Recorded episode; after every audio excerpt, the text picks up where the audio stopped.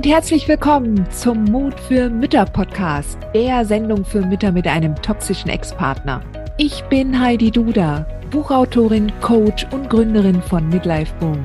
Ich zeige dir Wege auf, wie du dem Gefühl der Hilflosigkeit im Alltag oder auch im Familiengericht Lebewohl sagen kannst und endlich wieder in deine Stärke kommst, damit du zum Leuchtturm für dein Kind wirst.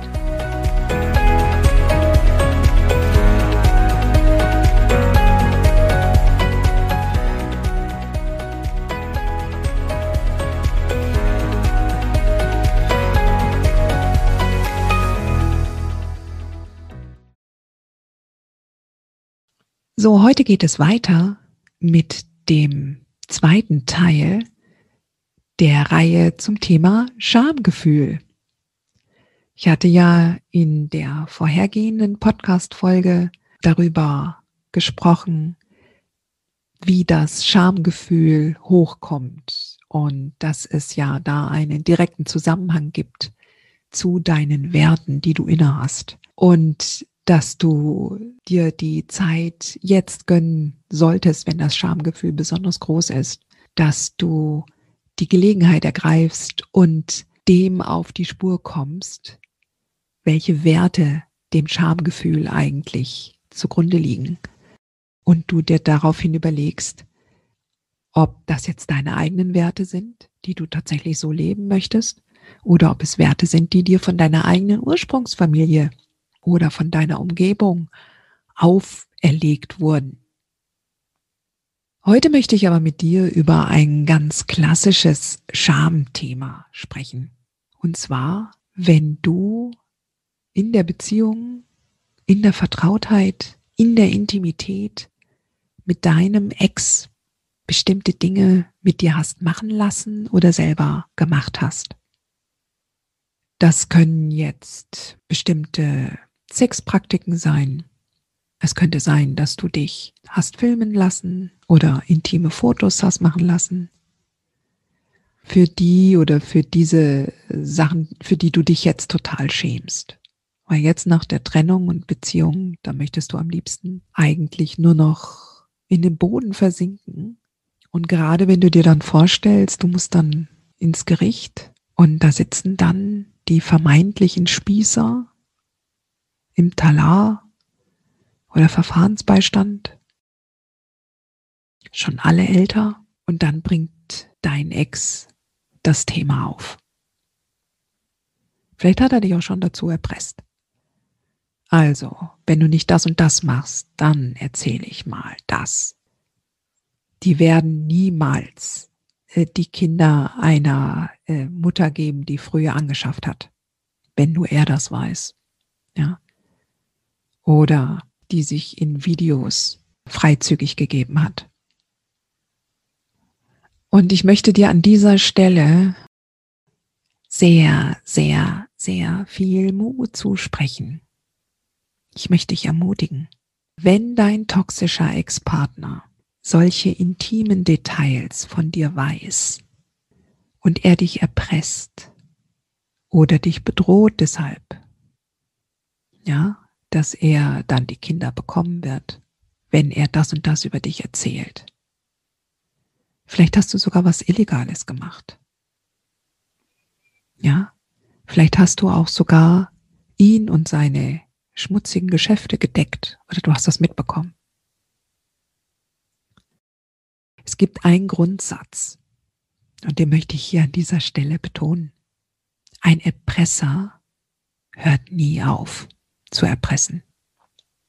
Und du darfst einem Erpresser nie das geben, was er möchte. Es gibt kein Ende. Und es ist in der Tat total egal,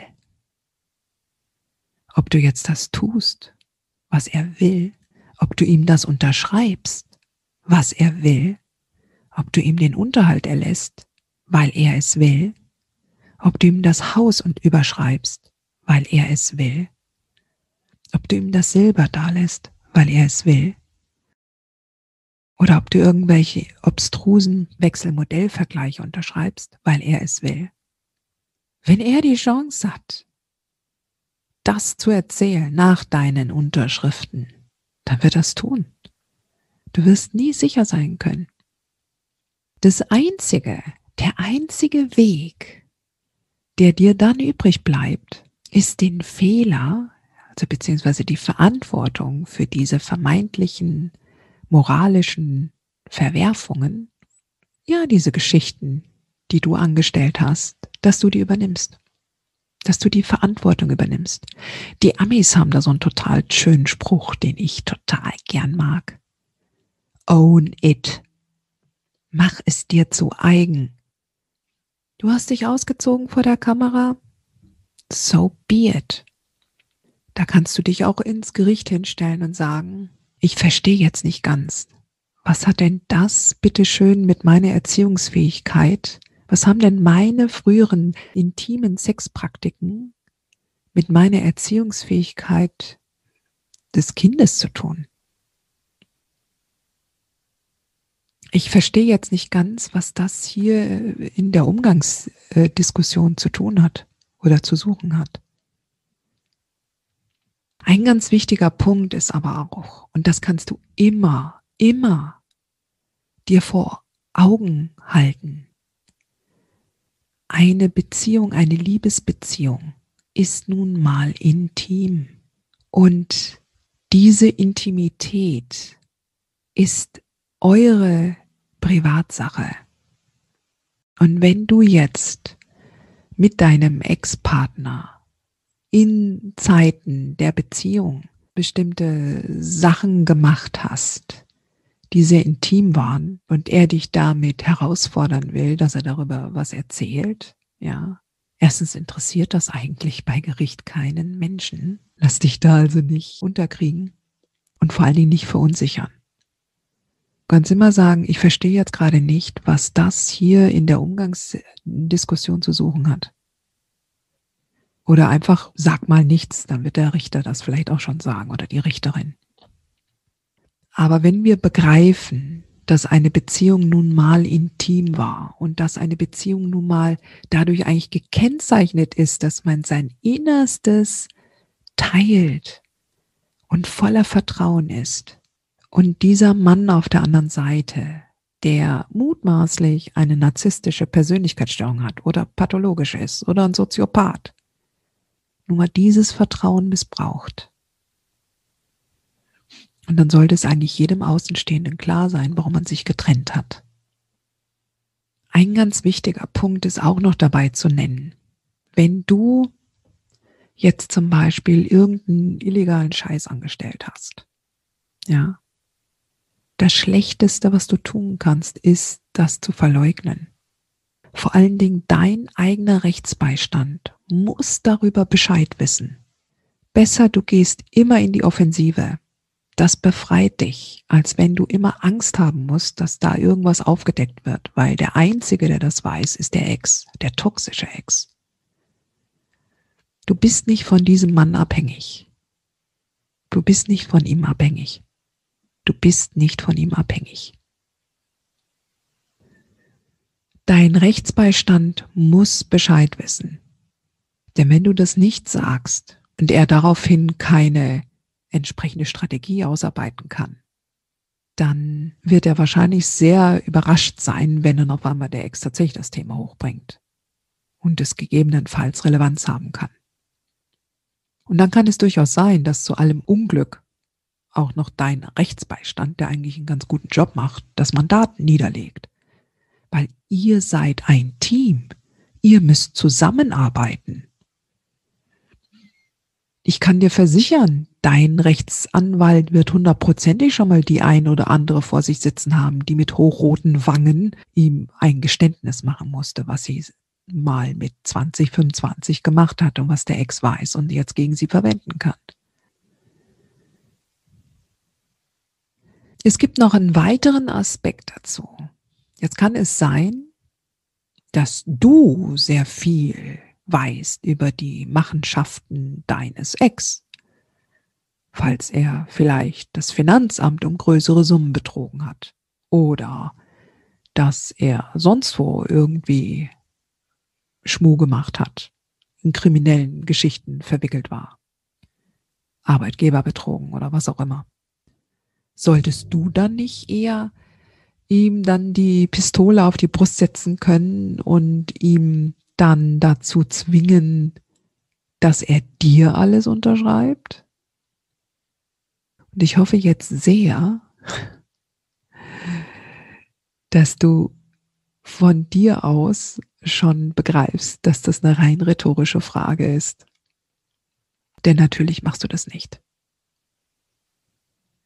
Du hast nicht die Rolle der Rächerin der Gesellschaft an diesem Mann. Du hast nicht die Rolle, Steuern einzutreiben. Du willst nicht mit diesem Mann ein perfides Spiel spielen. Wer gewinnen wird und dieses Böse mitmachen und taktieren. Du willst einfach doch deine Ruhe haben, oder? Du kannst mit einem toxischen Menschen nicht spielen. Die beste Art und Weise, mit einem toxischen Menschen umzugehen, ist überhaupt gar nicht erst ins Spiel einzusteigen. Betonte Langeweile. Nicht zu reizen. Wahrscheinlich werden ihm noch tausend andere bösartige Dinge einfallen. Du hast gar nicht die Fantasie dazu. Du bist immer dir selbst verpflichtet deiner eigenen Integrität. Und deine Seele wird dir das immer wieder spiegeln. Und wenn es jetzt darum geht, mit der Scham umzugehen, die du empfindest, weil du irgendwas angestellt hast in der Vergangenheit, dann kann ich dir nur sagen, du bist ein Mensch. Du bist ein Mensch, du bist eine Frau, du bist eine Mutter, aber du bist vor allen Dingen ein Mensch. Und Menschen machen Fehler. Und durch diese Fehler lernen wir. Und wenn du mit dir haderst, dass du diesen Fehler gemacht hast, dann hört sich das für mich so an, als ob du niemals Fehler machen dürftest.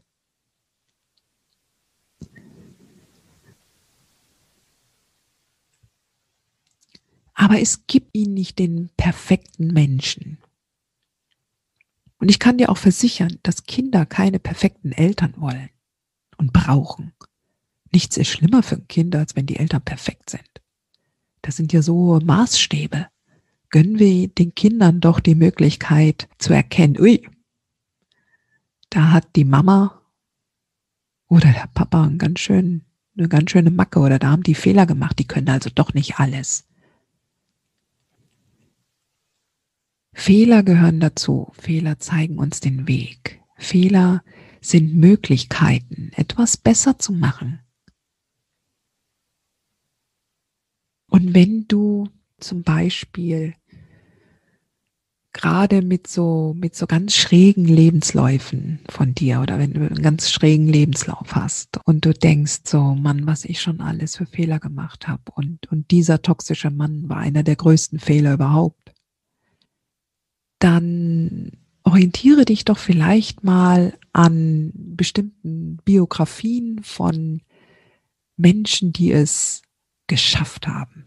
Ich finde es total spannend, solche Geschichten zu lesen von Menschen, die eine ziemlich heftige Kindheit und Jugendzeit verbracht haben und als junge Erwachsene wirklich ziemlich durch die, durch die Mangel gedreht wurden und die trotz aller Fehler zu ganz wunderbaren Menschen sich entwickelt haben, die der Gesellschaft ganz viel zurückgeben können.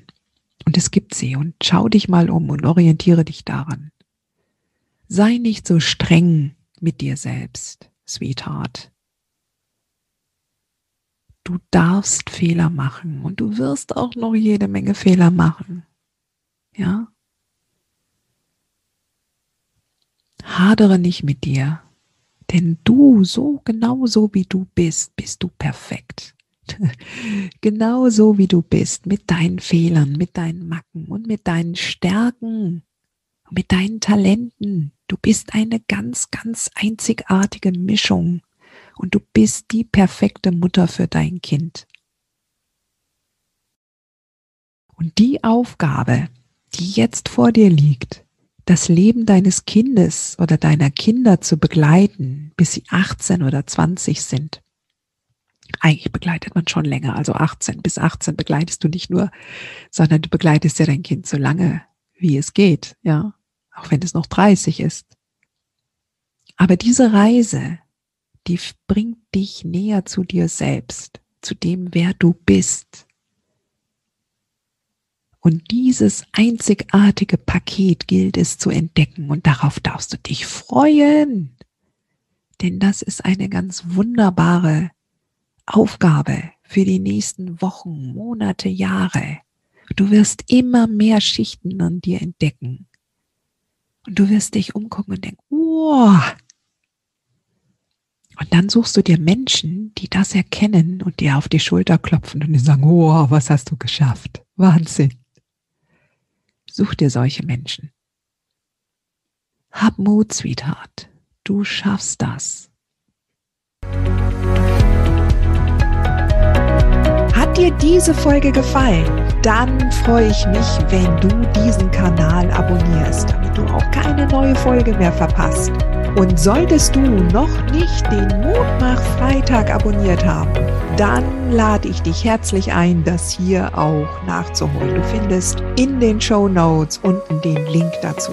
Der Mutmach Freitag ist etwas ganz Besonderes. Jeden Freitag bekommst du dann in deine E-Mail-Inbox eine Information, wenn ich jetzt zum Beispiel einen neuen Blogartikel geschrieben habe oder du erfährst weitere hilfreiche Tipps und Werkzeuge, die das Wochenende für dich einläuten. Ich freue mich, wenn du mitmachst und wünsche dir noch einen wunderschönen Tag.